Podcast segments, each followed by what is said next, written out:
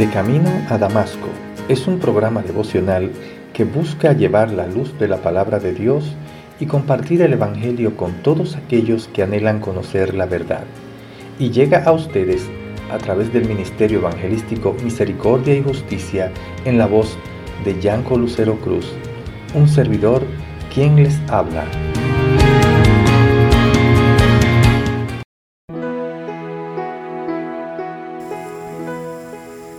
Pero un samaritano que iba de camino vino cerca de él y viéndole fue movido a misericordia.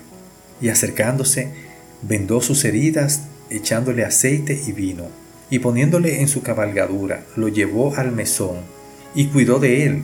Otro día, al partir, sacó dos denarios y los dio al mesonero, y le dijo, Cuídemele, y todo lo que gaste de más, yo te lo pagaré cuando regrese. ¿Quién pues de estos tres te parece que fue el prójimo del que cayó en manos de los ladrones? Él dijo, el que usó de misericordia con él.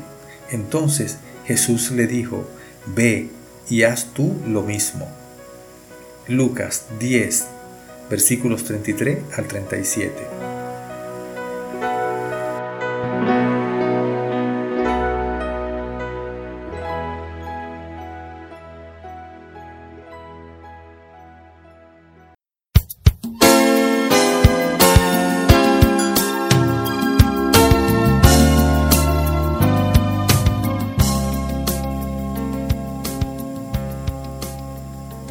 Un sacerdote y un levita pasaron junto a la víctima, golpeado por causa de la codicia, y siguieron de largo, seguramente sintiéndose aliviados de haber tomado la decisión correcta.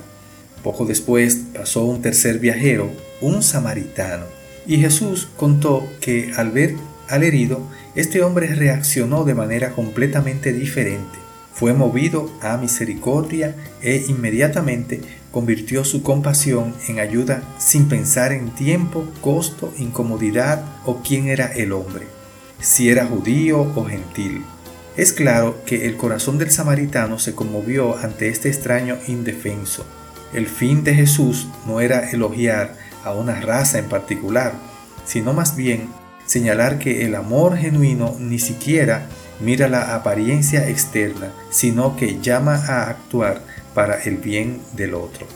Primero, el samaritano comenzó acercándose, después vendó sus heridas, echándole aceite que calmaba el dolor de los magullones y los cortes, y vino que actuaba como antiséptico. Tercero, lo puso sobre su propia cabalgadura, porque el herido estaba demasiado débil como para caminar, y fue andando junto a él hasta Jericó. Cuarto, el samaritano lo llevó al mesón y cuidó de él. Al otro día, al partir, sacó dos denarios, equivalente al salario diario de un trabajador común, y los dio al mesonero para que cuidara del herido. El samaritano le aseguró al mesonero que reembolsaría cualquier gasto extra.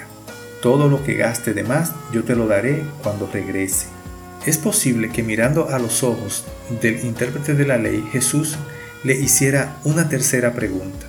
¿Quién pues de estos tres te parece que fue el prójimo del que cayó en manos de los ladrones?